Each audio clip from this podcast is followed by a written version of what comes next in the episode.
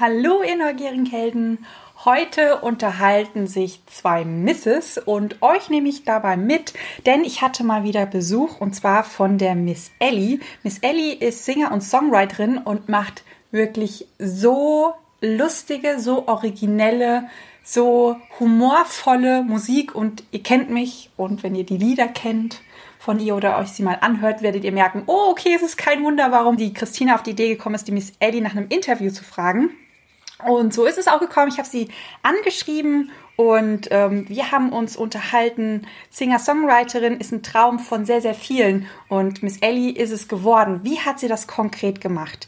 Ähm, welche Fähigkeiten hat sie benutzt? Was waren ihre größte Ängste? Wie ist sie mit ihren Ängsten umgegangen? Wie kann jemand, der gerade zuhört, auch Singer-Songwriter werden und seinen Traum verwirklichen? Also was hat ihr wirklich geholfen? Wo ist sie vielleicht in der Sackgasse gelandet?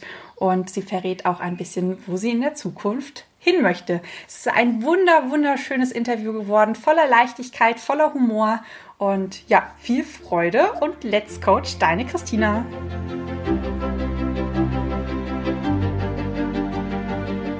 Bist du neugierig, wissensdurstig und sprichst über vor Begeisterung? Hast du tausend Träume für dein Leben und weißt gar nicht, wo du zuerst anfangen sollst? Wohnen mehrere Seelen in dir, die alle unterschiedliches wollen? Und hast du manchmal das Gefühl, dass etwas von dir erwartet wird, das du einfach nicht erfüllen kannst? Möchtest du endlich herausfinden, was du wirklich vom Leben willst? Dann werde jetzt zu deinem eigenen Helden und erschaffe dir eine Welt, in der du Freiheit im Herzen trägst, aus deinen Träumen ein Business machst und Stück für Stück zu dir selbst findest. Viel Spaß mit deinem Multihelden Radio, der Nummer 1 für alle hochsensiblen Scanner, Abenteurer und alle, die Lust haben zu wachsen.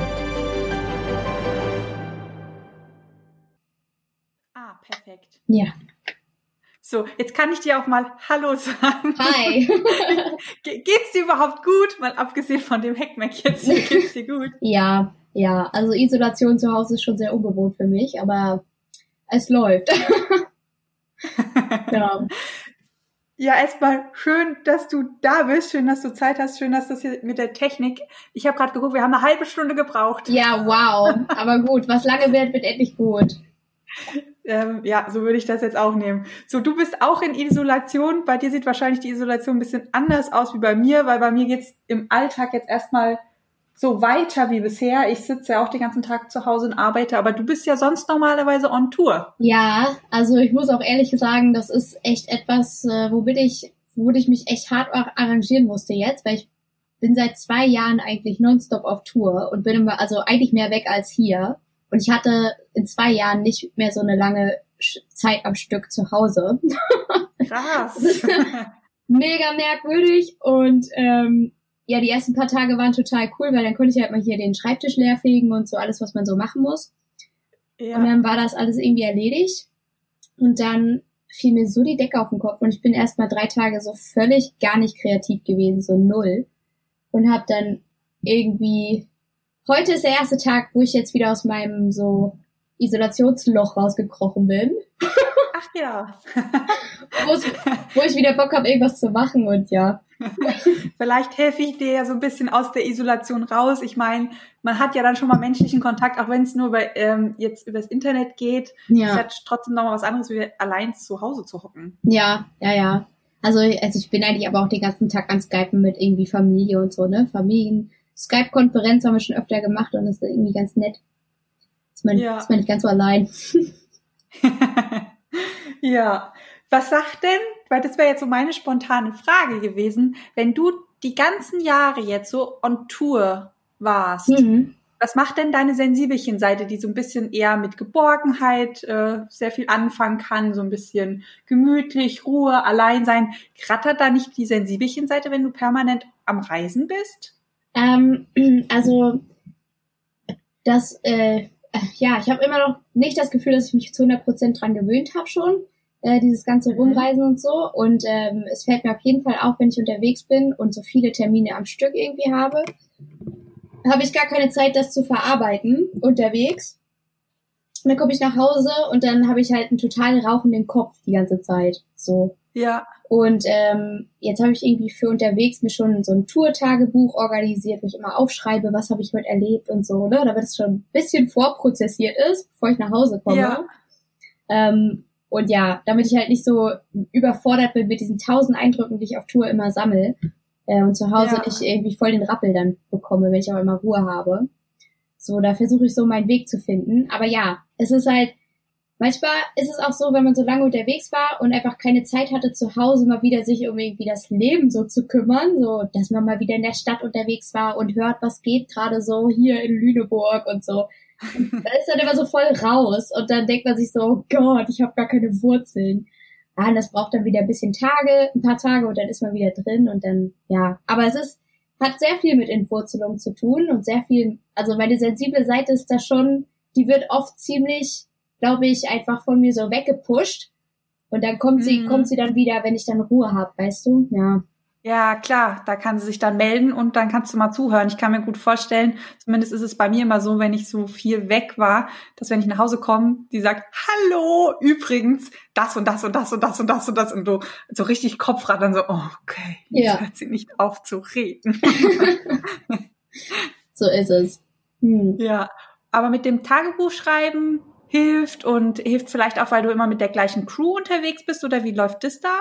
Also die Crew ist jetzt eigentlich erst seit diesem Jahr unterwegs mit mir. Was heißt Crew, ne? Also es kommt jetzt immer eine Person mit.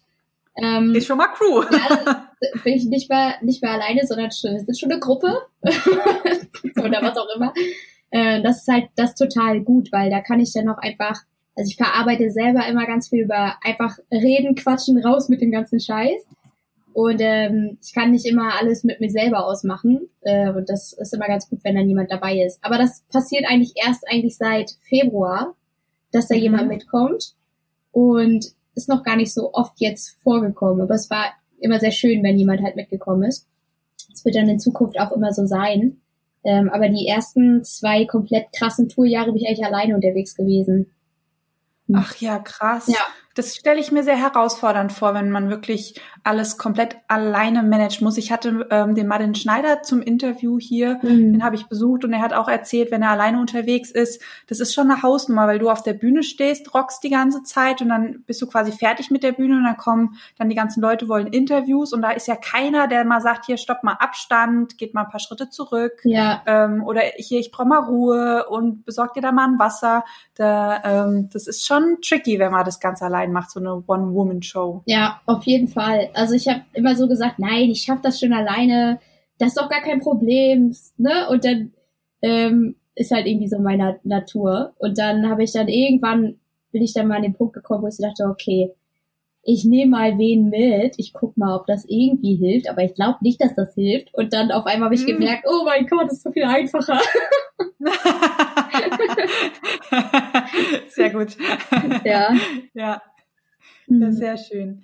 Ähm, fangen wir mal an bei den ersten Fragen, die ich eigentlich so schön strukturiert aufgeschrieben habe. Jetzt ist die Technik natürlich ein bisschen dazwischen gefunkt. Jetzt haben wir mittendrin angefangen. Ach so. Du bist ja Singer-Songwriterin. Das ist ja ein Traum, den viele haben. Aber du hast es einfach gemacht. Ja. Wie kam es dazu? Also ich weiß nicht, ich habe jetzt, äh, ich, was heißt ich weiß nicht, ich weiß es sehr wohl. Ähm, ich habe keine Ausbildung dazu gemacht. Ähm, ich habe eigentlich immer nur Musik für mich selber gemacht, weil ich es einfach immer schön, schon immer schön fand, schon als Kind. Und ähm, irgendwie habe ich auch was in die Richtung studiert, aber eigentlich eher so sozial, also so Sozialwissenschaften, gesellschaftswissenschaftlich äh, Musik betrachtet und auch andere kulturwissenschaftliche Themen. So. Ähm, da haben wir aber auch kein Instrument gelernt oder sowas. Es war einfach nur so ein bisschen Gesellschaftswissenschaft. Und ähm, mhm. da wollte ich eigentlich, habe ich den Studiengang Kulturwissenschaften gewählt, um dann äh, bei dem bei klassischen Musikfestivals äh, als Organisatorin mitzuwirken und Künstlermanagerin und Betreuerin und so. Ah, okay. Konzertmanagement sozusagen. Mhm. Und ähm, ja, habe da eigentlich auch so mich in dem Feld gesehen.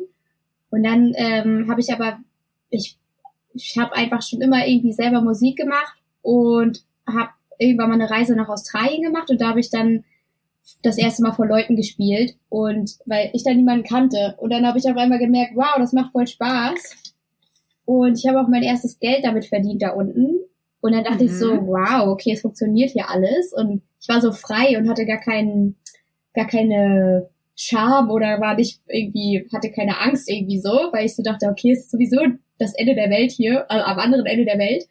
Ähm, hier kennt mich keiner, ich kann das alles einfach ausprobieren, ohne Zwang oder ohne Angst. Ja, und dann hat, hat sich einfach herausgestellt, oh wow, ich mag das total gerne auf der Bühne stehen und meine Songs spielen und auch Cover-Songs spielen und so. Ja, mhm. und so hat mhm. sich das dann irgendwie Stück für Stück entwickelt. Ich habe das dann immer weiter verfolgt und immer weiter einfach gemacht und es war einfach so eine, ja, so eine aus dem Bauch, aus dem Herzen raus, so eine Entscheidung, es einfach zu machen. Ja, Le mhm. Learning by Doing mäßig. hier, hier in, in Deutschland oder noch unten? Äh, noch unten in Australien. Ich war da ein oder zwei, der war da mal ein Jahr, dann noch eins und dann noch eins.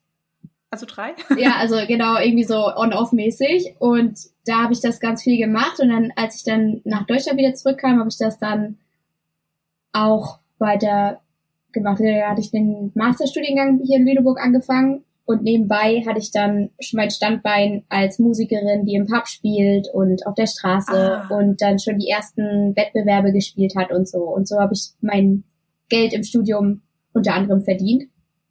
Ja, so war das. Ah. Das heißt, du bist dann einfach ähm, auf die Straße gegangen und hast deine Werke quasi präsentiert. Du bist in die Clubs gegangen, du hast dich bei Wettbewerben ähm, einfach beworben und hast halt einfach gemacht, gemacht, gemacht, gemacht. Ja, ja, ich wusste halt überhaupt nicht, äh, wie man es macht, ne? Weil ähm, ja, wer weiß das schon.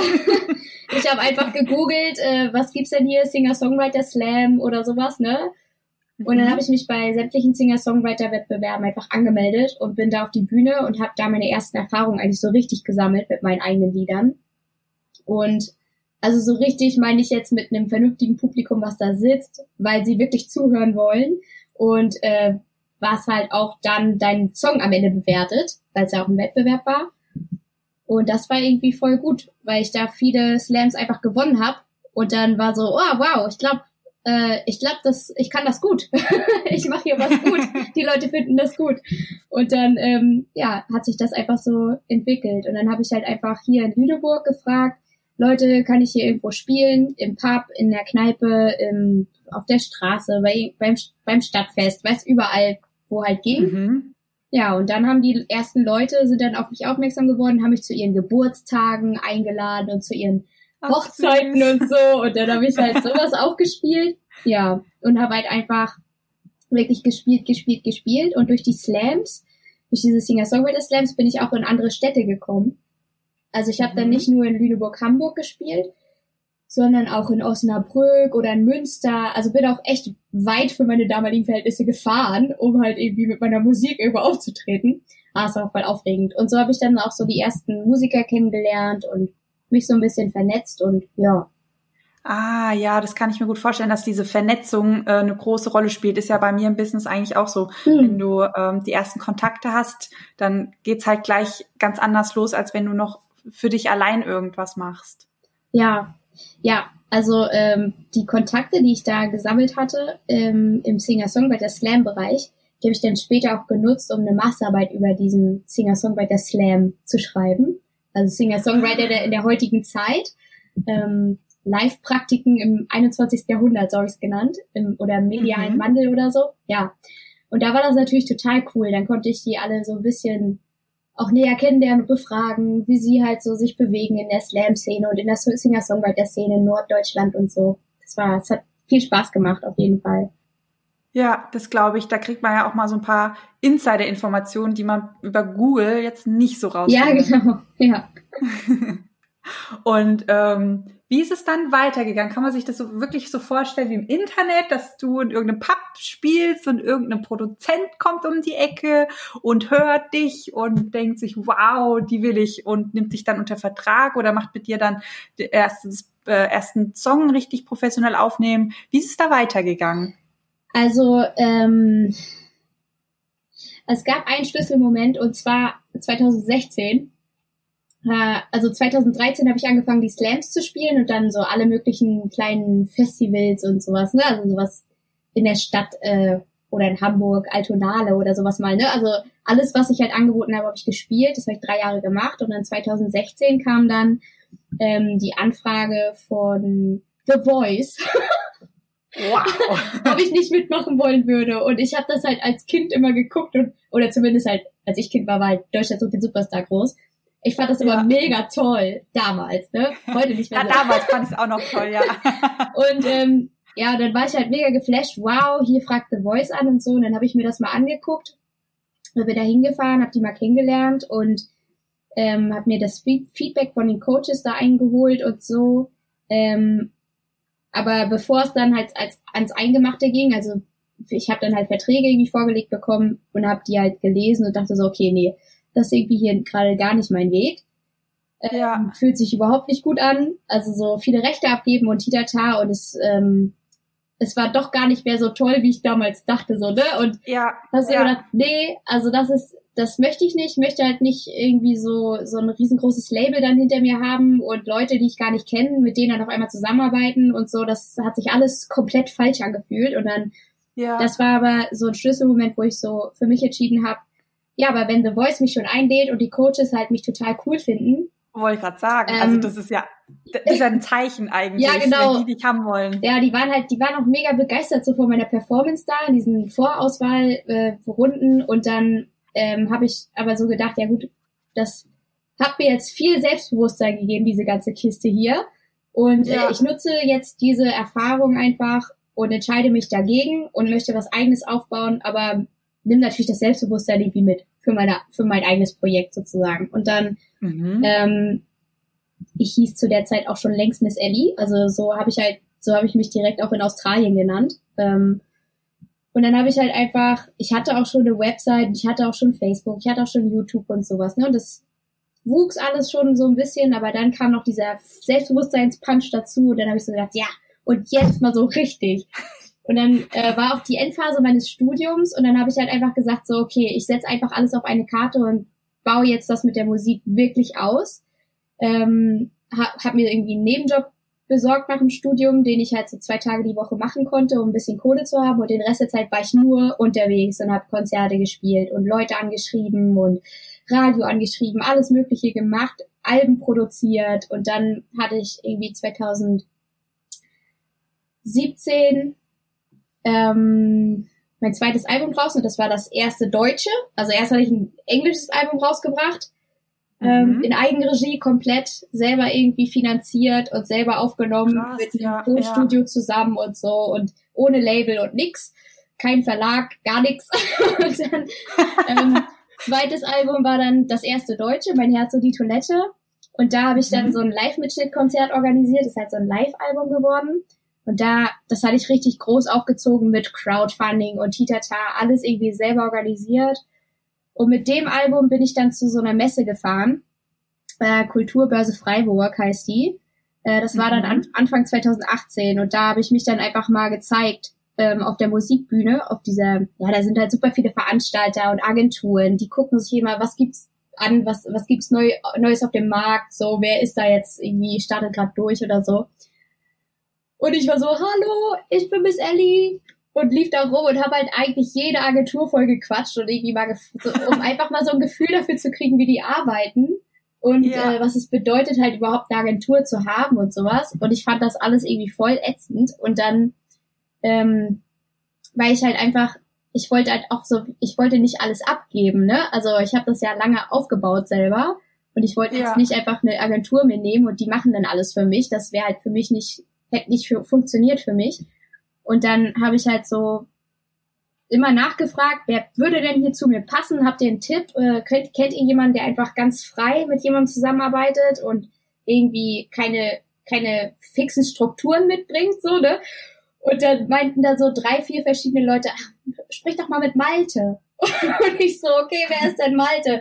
Und dann habe ich irgendwann Malte gefunden und das ist halt jemand, der sitzt in Hamburg, der hat einen ähm, er hat sich selbstständig gemacht mit einem Ding, das heißt äh, Live Artist Management. Mhm. Und er, den habe ich jetzt ins Boot geholt und gesagt, so komm, du bist jetzt mein Manager. Und der, der arbeitet halt komplett frei. Und der, also der ist, der hat halt keine, der hat halt nicht so, so einen Plan in der Schublade, den er halt jedem überhilft, sondern ja. der guckt halt wirklich, okay, was ist deine Vision? Wo willst du hin? Was willst du machen? Was brauchst du? Was, was, äh, was, äh, was soll in zehn Jahren sein? Was soll in zwei Jahren sein? So, ne? Und ich fand das so toll und habe ich gesagt, Malte, du bist es, mit dir möchte ich arbeiten. Und ja, und dann kam halt Malte 2018 ins Team und ähm, gemeinsam haben wir noch einen Booker gesucht, der auch frei arbeitet und einfach wirklich halt individuell einfach guckt, was brauche ich. Mhm. Ja, und das war Jonas und dann kam Jonas mit ins Boot und gemeinsam haben wir dann so eine riesengroße Deutschlandtour organisiert. so. Das war dann, so. Ja, genau. Und dann also 2018 bin ich schon viel getourt und so und habe viele Preise eingesammelt und was. Und 2019 war dann halt erstes Mal komplett deutschlandweit Miss Ellie auf Tour. Und ähm, ja, und da ist halt einfach wahnsinnig viel passiert in der Zeit so. Ja. Ja, krass. Also dein Mindset kann ich so gut nachvollziehen, weil gerade dieses Freie, dieses, nee, ich möchte jetzt nicht ähm, Formel XY nachmachen, nur weil die Erfolg bringt. Ich möchte mein eigenes Ding machen. Ich möchte irgendwie echt bleiben. Ich möchte irgendwie ich bleiben. Das kann ich so gut nachempfinden, weil als ich gestartet bin, kamen auch ganz viele Leute, boah, du hast voll Talent, ich bring dich auf die große Bühne, ich mach das und du bist Speaker und Zeug. Mhm. Und äh, mit Bücher ja genau das Gleiche. Und bis ich gemerkt habe, ja, aber wenn ich jetzt mein Buch zum Beispiel abgebe, dann ist es am Ende nicht mein Buch. Hm. Und dann habe ich dann auch gesagt, nee, dann mache ich einfach mein eigenes Ding und mache einfach mal weiter. das habe ich gar nicht das so gut nachempfinden. Ja, so, ähm, so eine Herzensentscheidung.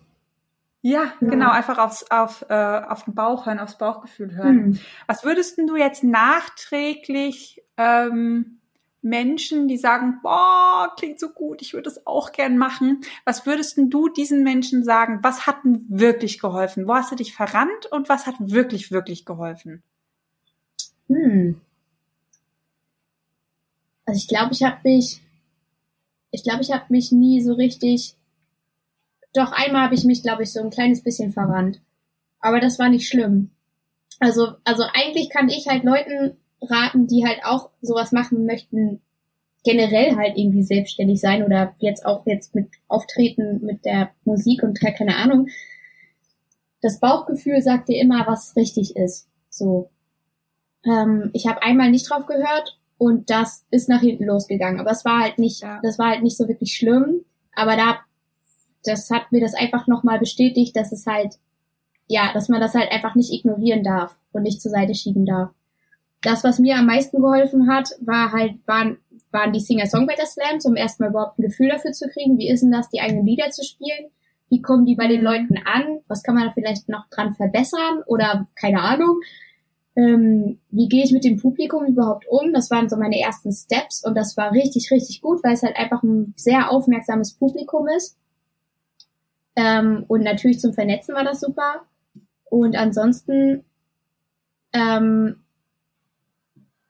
ja, ich würde mich, glaube ich, auch nicht so viel daran orientieren, wie es andere machen. Das habe ich nie so richtig viel gemacht. So, ich habe nie so richtig viel links und rechts geguckt, weil ich immer so dachte, hm, ja gut, also wenn äh, äh ich ich will ja selber was Eigenes auf die Beine stellen, da muss ja nicht irgendwie viel gucken, was machen andere oder so. Äh, mhm. Habe halt einfach geguckt, worauf habe ich Bock, was will ich machen und einfach dann machen. So, einfach machen. Das Leben, einfach machen. Das Leben ist zu kurz. Ja. Das Stimmt, und wer ja. das eine will, muss ja. das andere mögen. Ne? Also ich, ich hatte halt am Anfang auch keine, keine Bühne. Und dann habe ich halt einfach auf der Straße gespielt, so, ne? Und irgendwie wird ich das auch wieder ein Stückchen weiterbringen. Und ähm, ja. was würde ich Ihnen noch raten? Langen Atem haben, durchhalten, weitermachen, hinfallen, aufstehen. so, diese ganzen, diese ganzen Floskeln, aber ja, es ist so. Wenn du halt, wenn, wenn Musik das ist, was du liebst und was du wirklich machen willst und was dich irgendwie, was dir hilft, im Inneren heil zu sein, dann lohnt es sich auch dafür zu kämpfen. Ja. Ja. Sehr schön. Jetzt hat dich dein Manager gefragt, wo willst du hin? Wo willst denn du hin? Wo siehst du dich in zwei oder in zehn Jahren? Was hast du gesagt? oh, das ist aber ein bisschen schwierig. Ähm, um, bis mein Manager das verstanden hat, was ich eigentlich mir so vorstelle, haben wir, wir haben zwei Tage lang Workshop dazu gemacht. Ah, cool. Es ist sehr schwer, das alles in einer, in einem Satz irgendwie zu, zu, ähm, ja, zu erklären. Du kannst auch zehn Sätze verwenden. Wir haben noch Zeit. Na gut. Also ich würde mal sagen, in zwei Jahren bin ich, äh, bin ich auf jeden Fall so weit, dass ich einen Tourtonus gefunden habe für mich, der für mich auch gesund ist und mit dem ich gut klarkomme. Mhm. Äh, da habe ich äh, eine Konzertgröße erreicht, mit der ich ganz gut durchs Jahr komme, ohne halt mich kaputt zu spielen, weil seit irgendwie 2013 spiele ich einfach jedes Jahr so viele Konzerte so und oder Auftritte und jetzt wird's auch immer mehr gefühlt. Es reicht irgendwann so. Also klar, man mhm. muss raus, aber man muss spielen, spielen, spielen, so viel man kann, um sich zu zeigen. Aber irgendwann merke ich jetzt auch, ich will irgendwann dahin kommen, dass ich halt irgendwie vor einer, ich sag mal so vor 600 bis 1000 Leuten spiele. Ich glaube, das ist eine ganz gute Größe.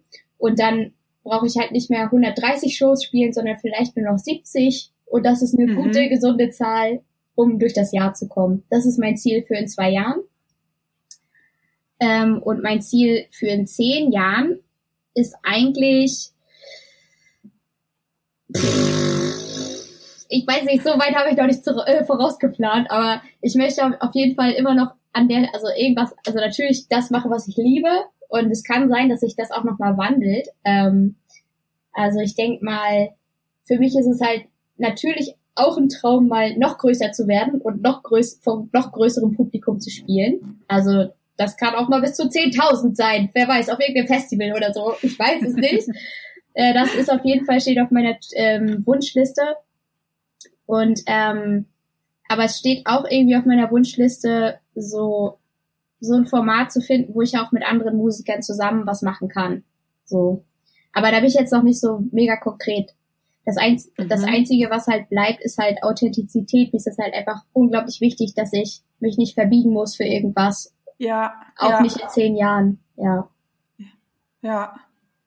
Jetzt, ähm, ich muss gerade schmunzeln, weil ähm, wir haben jetzt so die letzten Podcast-Folgen aufgenommen, wie erschaffst du dir deine eigene Realität und ähm, haben erklärt, dass jeder, der quasi mitbezeugt, wo du mal hin willst, dir dabei hilft, deine eigene Realität zu manifestieren und ähm, zu erschaffen. Du hast, hast jetzt den Vorteil, es hören dir gerade sehr, sehr viele Menschen zu, die ähm, deine Vision oder das, was du gerade gesagt hast, äh, gerade mit manifestieren. Ja.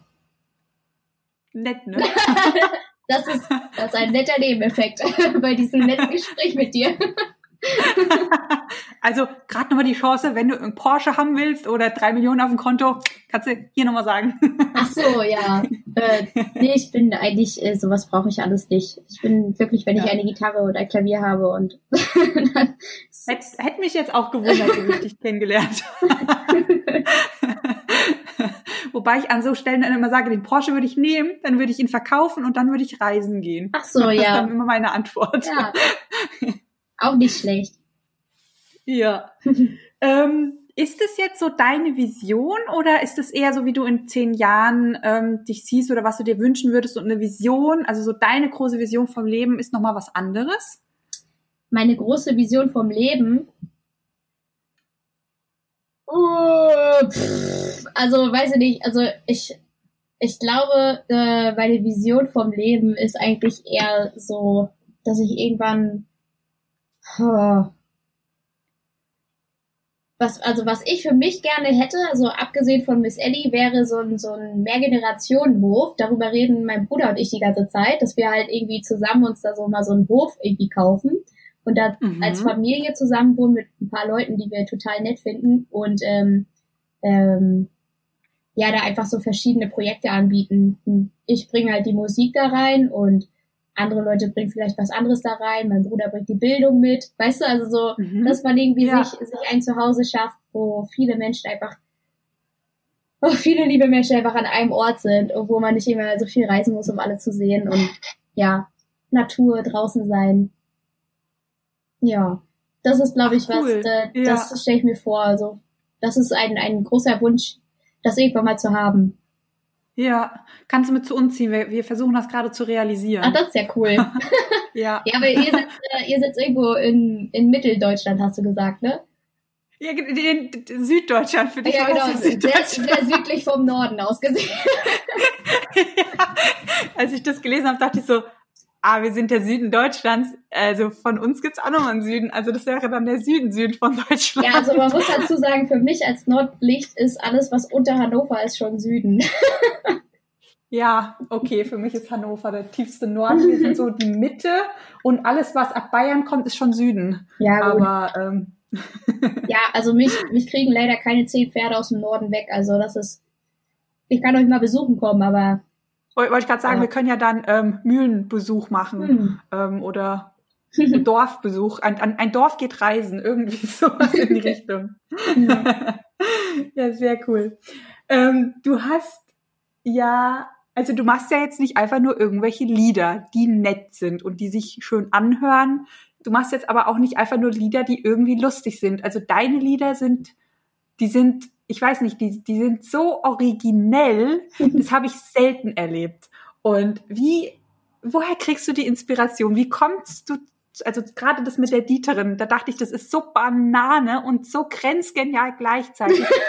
Wie kommt jemand auf so eine beknackte Idee? Du, also die Idee zu dem Song, die kam tatsächlich nicht von mir alleine, sondern ich habe ähm, ich habe speziell bei diesem Song habe ich eine Frau kennengelernt, die halt ein Startup gegründet hat für Bio-Tampons. Und ich habe mhm. äh, zu dem Zeitpunkt noch nie darüber nachgedacht, was in Tampons drin ist. Also ich, ich habe noch nie darüber nachgedacht. und dann hat sie mir aber erzählt, wie furchtbar das ist, dass in herkömmlichen Tampons halt so viel Chemikalienzeugs drin ist und das ist gar nicht gut für Frauen und äh, dass wir viel zu wenig darüber reden, auch über die Menstruation an sich und ähm, ja, der weibliche Körper und da, da, da, da, da. Und dann da habe ich sie so angeguckt und dachte so, du bist einfach so unglaublich cool, ey. Du mit deinem Biotampons. Ich will irgendwas Cooles für euch machen. Ihr seid gerade am Anfang. Komm, ich schreibe euch einen Song. So. Oh, so, ist, so ist das entstanden. und dann ähm, habe ich mich zwei Tage eingeschlossen und gesagt, komm, jetzt hier, Menstruationssong, wie machen wir das? Und dann, ja, ein paar Entwürfe rausgehauen und äh, ja, dann ein bisschen dran rumgeschribbelt und dann war das Ding fertig. Geil, einfach mal drauf rumgeschribbelt. das heißt, ich übersetze das jetzt mal. Ja. Du hast gerade ein neues Startup kennengelernt, nämlich die mit den Multihelden. Wenn ich jetzt richtig cool bei dir ankomme, gibt's irgendwann einen Multihelden-Song so zwischen Sensibelchen und Scanner. Irgendwie ähm, so ein Hirngespinst. Ich notiere mir Multihelden-Scanner. Oh, oh, oh, oh. Wenn der kommt, dann liege ich unterm Tisch. auch im Norden unterm Tisch, dann komme ich dich besuchen. Sehr, sehr gern, hier ist auch schön. ja, das glaube ich. Ähm, ich war ja schon ein paar Mal in Hamburg, also Hamburg ist schon auch schön. Ja, Hamburg ist sehr schön. Ja, nö, aber also ansonsten ist es halt bei meinen Songs, weiß ich nicht, das ist so, also ich meine, bei Dieter war es ja jetzt, also bei dem äh, Tampon-Song war es ja jetzt auch so, dass irgendwas passiert, was mich beschäftigt hat. Und dann habe ich einfach drüber geschrieben. Und so andere Songs, da ist eigentlich auch so, ich gehe halt rum und dann passiert irgendwas, was mich aufregt oder traurig macht oder irgendwie, was ich mega witzig finde oder interessant. Und dann, ähm, ja, dann beschäftigt mich das halt einfach und dann schreibe ich es halt einfach raus.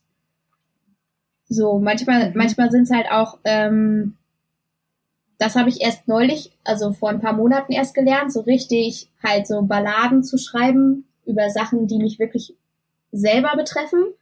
Äh, das mhm. ist mir mal in, auf Deutsch zumindest total schwer gefallen, weil ich halt einfach mich nicht so nackig machen will und das immer so ein bisschen cheesy finde, wenn man so über Herzschmerzen oder sowas singt. Ähm, äh, ja, und dann habe ich aber erst wirklich so vor, vor ein paar Monaten meinen mein Weg gefunden, halt auch richtig ehrliche Balladen zu schreiben über das, was ich so fühle. Ja. Ah, cool. Wie hast du da den Zugang zu bekommen? Hast du auch wie alles andere einfach mal gemacht und am Anfang vielleicht dir noch gut zugeredet, naja, hört ja eh keiner, ist jetzt nur für mich. Und oder wie bist du da an die Sache rangegangen? Mmh, gute Frage, keine Ahnung. Also das erste Album, mein Herz und die Toilette, das ist eigentlich auch ein ziemlich her ziemliches Herzschmerzalbum. Nicht unbedingt, weil ich Liebeskummer hatte, sondern weil ich irgendwie nicht so richtig gut drauf war in einer Zeit nach Australien. so. Und, Verständlich. Ähm, ja, und da habe ich sehr viel, sehr viel, also ich, meine Lieder sind eigentlich, die erzählen einfach sehr, eigentlich sehr viel von mir. Ähm, aber ich verstecke die halt immer die eigentlichen Gefühle immer ziemlich krass hinter Humor. So, ne? Weil ich das einfach, mhm. das ist einfach mein Weg, auch generell oft mit Gefühlen umzugehen, weil ich es einfach einfacher ja. finde, wenn man halt ein bisschen Spaß reinmischt und dann drüber redet, dann ist alles nicht mehr so schlimm. Und dann war es jetzt aber bei dem nächsten Album, aus Scheiße wird Gold, ähm, war es dann so, dass ich gemerkt habe, okay, äh, ich bin jetzt irgendwie erwachsener, reifer und ich habe auch viel mehr gelernt, über Gefühle zu reden, auch ohne direkt in den Humor zu verfallen. Also es war halt so eine mhm. persönliche Weiterentwicklung, sag ich mal so. Und so gab sie mhm. halt dann auch in meinen Songtexten, diese Weiterentwicklung. Ja. Ah, ja, spannend. Das heißt, du holst dir ähm, die Inspiration aus deinem Alltag heraus, aus dem, was du einfach erlebst. Und ähm, die Songs verändern sich, so wie du halt einfach auch dazu wächst und dazu lernst. Ja, das ist mir auch wichtig, dass ich halt nicht in irgendwie so in eine Schublade gesteckt werde, von wegen, oh, das ist Miss Ellie, die schreibt immer lustige Songs. Oder, oh, das ist Miss Ellie, ja. die macht immer nur das, weißt du? Ähm, mhm. Nee, es ist halt einfach, meine Songs sind halt ziemlich aus dem Leben gegriffen und so wie das Leben halt spielt, spielen halt auch meine Songs. Das ist halt, ist halt schwierig voneinander zu trennen und deshalb tue ich mich eigentlich auch ziemlich schwer immer mit so Auftragsarbeiten, die manchmal jetzt auch so seit neuerdings irgendwie an mich herangetragen werden, weil sowas habe ich noch nicht so oft gemacht, einfach über so Sachen schreiben, mit denen ich noch keine Berührungspunkte hatte. Ach ja, ähm, was sind denn Auftragsarbeiten so für den Laien, der damit noch nicht in Berührung kommt? Ja, neulich zum Beispiel haben mich Leute vom Ballermann angeschrieben. What? ja.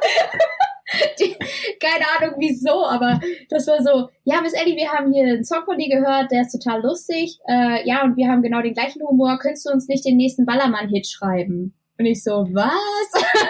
ich gesagt, wir haben vielleicht den gleichen Humor, aber nicht äh, gleiche Niveau. Ja. Aber ich hab's, ich hab's äh, mein, meinen Hinterkopf geschoben und wann immer ich mal Lust habe, einen Ballermann-Song zu schreiben, ähm, mal gucken. Eigentlich kannst du daraus auch einen richtig lustigen Song machen, weil ich meine, wenn da so ein Ballermann-Typ zu dir ankommt, hey Miss Ellie, du bist ja so lustig, mach doch mal einen Ballermann-Song und dann, äh, ja, okay. aber ich kann mir ja mal gut, äh, weißt du, dann tue ich mal jetzt so, als wäre ich Ballermann und mache einen Ballermann-Song. Könnte ich mir auch gut vorstellen, wäre bestimmt auch sehr lustig. Ja, ja, du hast recht. Mal gucken, ja, vielleicht packt mich die Inspiration da noch mal. Okay. Sehr schön. Gab es denn ähm, bei dir irgendwann mal einen Moment, wo du so richtig eine Kreativflaute hast, wo du so richtig gemerkt hast, oh, da kommt gerade nichts raus? Ja, bei meinem letzten Album. also das war echt ein Krampf, weil ich hatte, ich meine, 2019 war echt so ein Jahr, eigentlich schon 2018 sind so viele Sachen einfach passiert. Ich habe so viele Auftritte auf einmal gehabt, ähm, also doppelt so viele wie sonst. Und das muss man, also muss man auch erst mal schaffen, das Pensum. Dann irgendwie Rearrangements in der, in der Bürostruktur mit meinem Team. Wir mussten uns erstmal zusammenfinden und wie, wie wollen wir jetzt arbeiten, wie ist unser Workflow.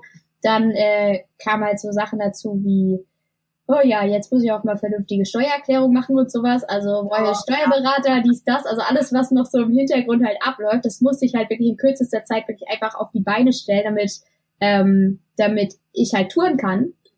Ja, und dann, ähm, ja, keine Ahnung, Fernsehen, Titata. Und es waren alles so viele krasse Entwicklungen, dass ich halt einfach den Kopf so voll hatte mit allem, was gerade passiert, dass ich überhaupt gar nicht zum Schreiben gekommen bin. Und ich dachte echt so, okay, wenn das jetzt mein Leben ist, ich weiß nicht, ob ich das, das kann ich nicht, das schaffe ich nicht, das halte ich nicht durch. So, ich muss ja, ja, ja, muss ja auch mal ja. Zeit haben, um Luft zu haben, um mal zu runterzukommen und dann mal niederzuschreiben, was hast du da jetzt erlebt oder wie geht's dir denn jetzt eigentlich und so. Und ja, es ist halt schwierig zu wissen, wie es einem geht, wenn man halt irgendwie tausend Termine hat. So.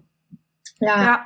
Und dann war es halt aber in dem, also 2019, in dem Jahr, wo ich halt wirklich 135 Konzerte gespielt habe, sollte ich dann halt auch noch ein Album rausbringen. Also das heißt, sollte ich wollte. Und wir hatten das mhm. also auch als Team besprochen, wir machen das jetzt so. Und dann stand ich da und dachte so, fuck, wie soll ich denn jetzt ein Album schreiben? So, ne? Aber es war halt alles schon geplant und organisiert und ich dachte so, ja, fuck, okay, ich muss mir jetzt hier Freiräume frei blocken, damit ich irgendwie zum Schreiben komme. Das war ein totaler Krampf. Also ich hatte halt über die Hälfte schon geschrieben, so generell, nebenbei mal. Und dann musste mhm. ich aber mhm. noch sechs Songs schreiben. Und das war halt echt so, fuck. Und dann ähm, habe ich so mega krampfhaft da gesessen und so, okay, schreib, schreib, schreib. Und dann so, ja. das funktioniert natürlich so nicht. und ähm, dann habe ich halt echt so einfach versucht, wenn ich Zeit hatte, schöne Dinge zu machen. So, ich meine Oma besuchen gefahren und so. Und Ja, das war, also der Besuch bei meiner Oma auf der Zugfahrt habe ich einen ganzen Song geschrieben. Das war gut. So, weil ja, klar, weil du auch wieder was Neues hast, was dich inspiriert hat. Und wenn du zu Hause sitzt, das ist dann, gerade wenn es dir nicht gut geht und dann der Druck dann drauf lastet, ja. ähm, dann fließt es natürlich nicht, weil Kreativität ist ja was, es fließt. Ja, und das, also das Problem hatte ich noch nie. Weißt du, das war so, ich habe Songs einfach immer geschrieben, ich hatte auch immer genug Zeit. Ich hatte auch immer, ähm, ja, ich hatte, hatte einfach immer genug Zeit, um das zu machen. Und ähm, ja, und das war halt echt so mega weird. Es hat sich auch richtig doof angefühlt, ehrlich gesagt. Und dann ja. ähm, musste ich erstmal so meinen Weg finden, wie ich das trotzdem für mich halt irgendwie machen kann und aber trotzdem die ganzen Konzerte spielen kann. Und das hat so ein bisschen hin und her, habe ich mich da hin und her gefiddelt und dann habe ich irgendwann einen Weg gefunden. Und ähm, ja, aber es war ein anderes Gefühl als äh, bei meinen Al anderen Alben, ne? weil es halt einfach so mhm. geflutscht ist und das war halt eher so, das war richtig Arbeit. Und aber ich bin halt am Ende mich so mega begeistert über, über die, das Ergebnis und ich liebe jeden einzelnen Song so sehr auf der Platte und wir haben das auch, oh, wir haben das auch so schön alles aufgenommen und so und auch, also ich bin da so, ich, also ich habe echt so letztes Jahr zurück auf das Jahr geguckt und dachte so, fuck, war das alles ein fucking krasser Stress? wie hast du das, wie hast du das nur geschafft alles? Und dann hielt ich dieses Album in den Händen und dachte so, wow, du bist so krass. Sehr schön.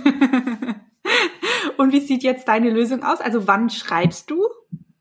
Ähm, also ich habe mir jetzt erstmal äh, gesagt, ich möchte halt dieses Jahr kein Album rausbringen.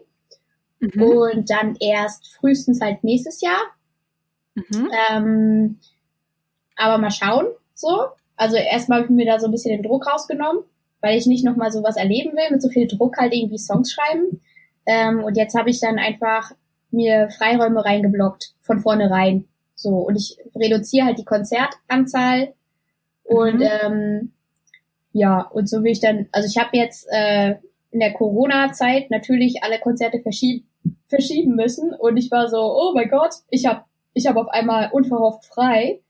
Ja, ja. Und das ist halt echt so ein schönes Gefühl gewesen. Es war so, oh, so schade eigentlich die ganzen Konzerte, aber hey, du hast frei, richtig geil. dann saß ich, zu, saß ich zu Hause in meinem Bett. Urlaub, ja. Sommerferien.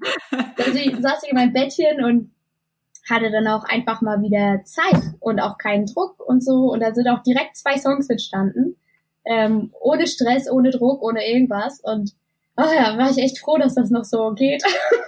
ja, wollte gerade sagen, also du hast ja jetzt eigentlich so, ähm, ist ja nicht wie bei anderen kreativen ähm, Berufen, dass du jetzt sagen kannst, okay, ich kann gerade wirklich nicht arbeiten, weil ich bin Fotograf und wenn die Menschen, wenn ich die nicht antatschen kann, dann, also wir dürfen uns nicht treffen, ich kann nicht arbeiten. Du hast ja eigentlich jetzt so voll die gute Möglichkeit zu sagen, okay, dann kommen die Konzerte halt einfach später und dann ziehe ich diese Kreativphase mit einem eigenen Album jetzt halt einfach vor und ähm, bin halt frei und guck mal einfach, was kommt. Ja, ja.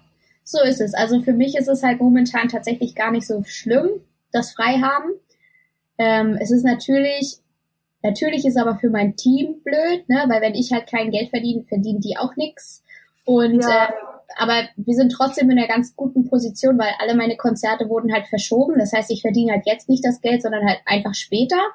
Und ich ja. habe auch glücklicherweise selber einen Puffer, so dass es halt jetzt momentan echt nicht so wild ist. Mhm. Aber ich habe halt auch von vielen Kollegen gehört, dass sie halt keine Ersatztermine bekommen haben, ne, für ihre Konzerte. Oh. Und die, ja. ja, und jetzt halt keine Aufträge haben, dann halt irgendwie nicht über den Sommer so richtig kommen, weil im Sommer ist meist Flaute. Und ja ja, ist halt echt schon echt bitter. Und ähm, ja, da bin ich halt irgendwie gerade gra in einer ganz privilegierten Situation, dass ich halt, also knock on wood, ich finde das sehr schön für mich gerade, aber für andere mhm. ist, ist die Situation richtig ätzend. So. Ja, ja. ja. Kann ich nachvollziehen. Also Multihelden sind ja ganz viele Kreative, ähm, auch gerade die zuhören, sind ja ganz viele Künstler, Musiker auch. Deshalb haben wir, ähm, also ich mit ein paar Kollegen, haben Creatives for Corona ins Leben gerufen. Das ist ein Programm, das ist kostenlos für alle Kreativen, die gerade so ein bisschen in Schieflage geraten, einfach von Experten, was können sie jetzt machen, wie können sie die Zeit nutzen. Ah. Und ähm, alle anderen können quasi spenden und diese Spendengelder, die werden genutzt, um quasi das Geld weiterzuleiten an die Leute, die es gerade irgendwie wirklich brauchen. Ja. Ja, voll schön. Ich hatte äh, sowas habe ich mir halt, so, also nicht sowas, aber auch, ich habe auch ein äh, Crowdfunding eröffnet, wo ich auch Geld sammle, unter anderem für andere Kreativschaffende in Not. Ähm, ah, cool. Genau, also ich hatte jetzt irgendwie, ich mache nämlich Online-Konzerte, so, weil ich ja. dachte, ich wollte. Ja, das habe ich mitgekriegt. Ja, ja, ich wollte das sowieso im Sommer alles umsetzen, bis ich wieder Zeit habe und nicht auf Tour bin. Wollte ich halt meinen YouTube-Kanal mal auf Vordermann bringen und jetzt habe ich halt jetzt schon Zeit und dann habe ich einfach, äh, ja, einfach mal richtig fette Online-Konzert organisiert. also eine gro große, äh, große Bühne irgendwie organisiert mit meinem Technikteam zusammen und ja, das ist irgendwie ganz cool und da habe ich jetzt Geld gesammelt und ähm, das ist jetzt schon zusammengekommen und alles, was darüber hinausgeht, also was jetzt noch zusätzlich gesammelt wird, geht auch an Kollegen, denen es gerade nicht gut geht. Ach ja, cool. Ähm, ich kann dir vielleicht mal den Kontakt herstellen. Ähm, vielleicht kann man das ja miteinander verbinden, weil du bist ja quasi die andere Seite der Medaille oder wenn, weißt du, weil wir haben ja quasi das Produkt äh, erstellt mhm. und sammeln die Spenden und ähm, auf der anderen Seite muss es ja auch an die Leute halt direkt hinfließen. Und ähm, vielleicht kann man das ja irgendwie zusammenlegen. Ach so, ja, aber ich weiß, äh, ich weiß selber noch gar nicht, wo ich mein Geld hintue. Also ich muss ähm, ah, okay. das, was ich sammle. So. Es gibt halt verschiedene Töpfe und dann will ich mich halt nochmal ah. äh, in Ruhe erkundigen, wo das jetzt am besten aufgehoben ist. So. Ach so, okay. Ich dachte, du hättest schon den Topf, weil wir hatten nämlich auch nach Töpfen gesucht. Ah ja, also ich habe ein, ich hab einen ins Auge gefasst, aber es bringt halt nichts äh, für Deutschland, sondern halt, es ist ein Topf für Musiker in Hamburg. Ähm, mhm. So, aber da bin ich mir noch nicht sicher. Vielleicht teile ich es auch einfach alles ein bisschen auf. Ähm, bisschen ja. hier, ein bisschen dahin, keine Ahnung. Ja. Aber es gibt ja auf jeden Fall super viele verschiedene Sachen, wo man es hingeben kann. Also ja. da werdet ihr sicherlich ja. was finden. Also gefunden haben wir was. Ach, sehr ja. gut. Wenn man gedacht, vielleicht finden wir ja noch was noch passenderes. Mhm. Ähm, deshalb wurde ich da hellhörig, genau. Aber cool, ja sehr schön. Ach, meine Liebe, das war jetzt ein wundervolles Gespräch. Ich könnte noch stundenlang mit dir weiterquatschen. Oh, das ist ja lieb. ähm, ja, hast du denn zum Abschluss noch irgendetwas zu sagen, irgendwas, was dir auf dem Herzen liegt, irgendwas, was du uns Multihelden, uns kreativen Freigeistern oder unseren sensiblen kreativen Chaosköpfe, die gerade alle zuhören, hast du da noch eine geile Message? Ha, ähm, Wow, das ist jetzt natürlich, oh, ist man immer so überrumpelt. Ich glaube, ähm, ich glaube auch, dass Kreative oft auch mal in so eine Phase kommen, wo sie denken, oh, ich kann nix. ja. Und äh, also ich habe das manchmal auch. Und mir hilft es halt einfach immer dabei, mir in solchen Momenten halt anzugucken, was hast du denn alles schon geschafft. Und dann ist es, äh, hat man ganz schnell wieder das Gefühl dafür, dass man eigentlich voll viel kann. Ja, boah, das ist ein Megatipp. Ich kann das so nachvollziehen, weil ich habe echt auch manchmal so Momente, wo ich mir denke, alles läuft schief, du kannst gar nichts, es ist alles ganz am Ende. Ja. Und gerade dieser Blick zurück, einfach mal zu schauen, guck mal, Mäuschen. Ja. Du bist schon auf einen Berg gestapfelt. Alles gut. Ja, ja, ja. Ja, manchmal mache ich mir selber so Listen, wo ich halt so, also oh, neulich hatte ich wieder so einen Listenanfall, da habe ich einfach ähm, Flipcharts genommen und dann halt immer so das ganze Jahr aufgeschrieben, was waren die fetten, fetten Ereignisse im Jahr und dann über, ja. über die letzten zehn Jahre. Und da habe ich mir mal einfach so auf diesen Zetteln angeguckt, okay, was hast du alles, was hast du alles wirklich gemeistert und gerockt und geschaffen, dass du dich jetzt in deiner jetzigen Position befindest? Was hast, was, was waren die Meilensteine? Was, was, wie viel Zeit hast du investiert, damit du dich jetzt da befindest, wo du dich befindest? Und dann das hat mir halt so mega viel geholfen, um zu verstehen, warum es mir manchmal so geht, wie es mir geht oder so, weißt du? Ja, das ist eine mega geile Selbstcoaching-Übung. Also sich hinsetzen, zu gucken, okay, letzten zehn Jahre, was waren die Highlights, was hast du geschafft? Eigentlich ist das ja so eine, wie so eine Wall of Fame. Ja, ja. ja sehr motivierend. Das glaube ich. Finde ich cool. Ja, super. Ein, nochmal ein geiler Impuls so zum Schluss. Ja.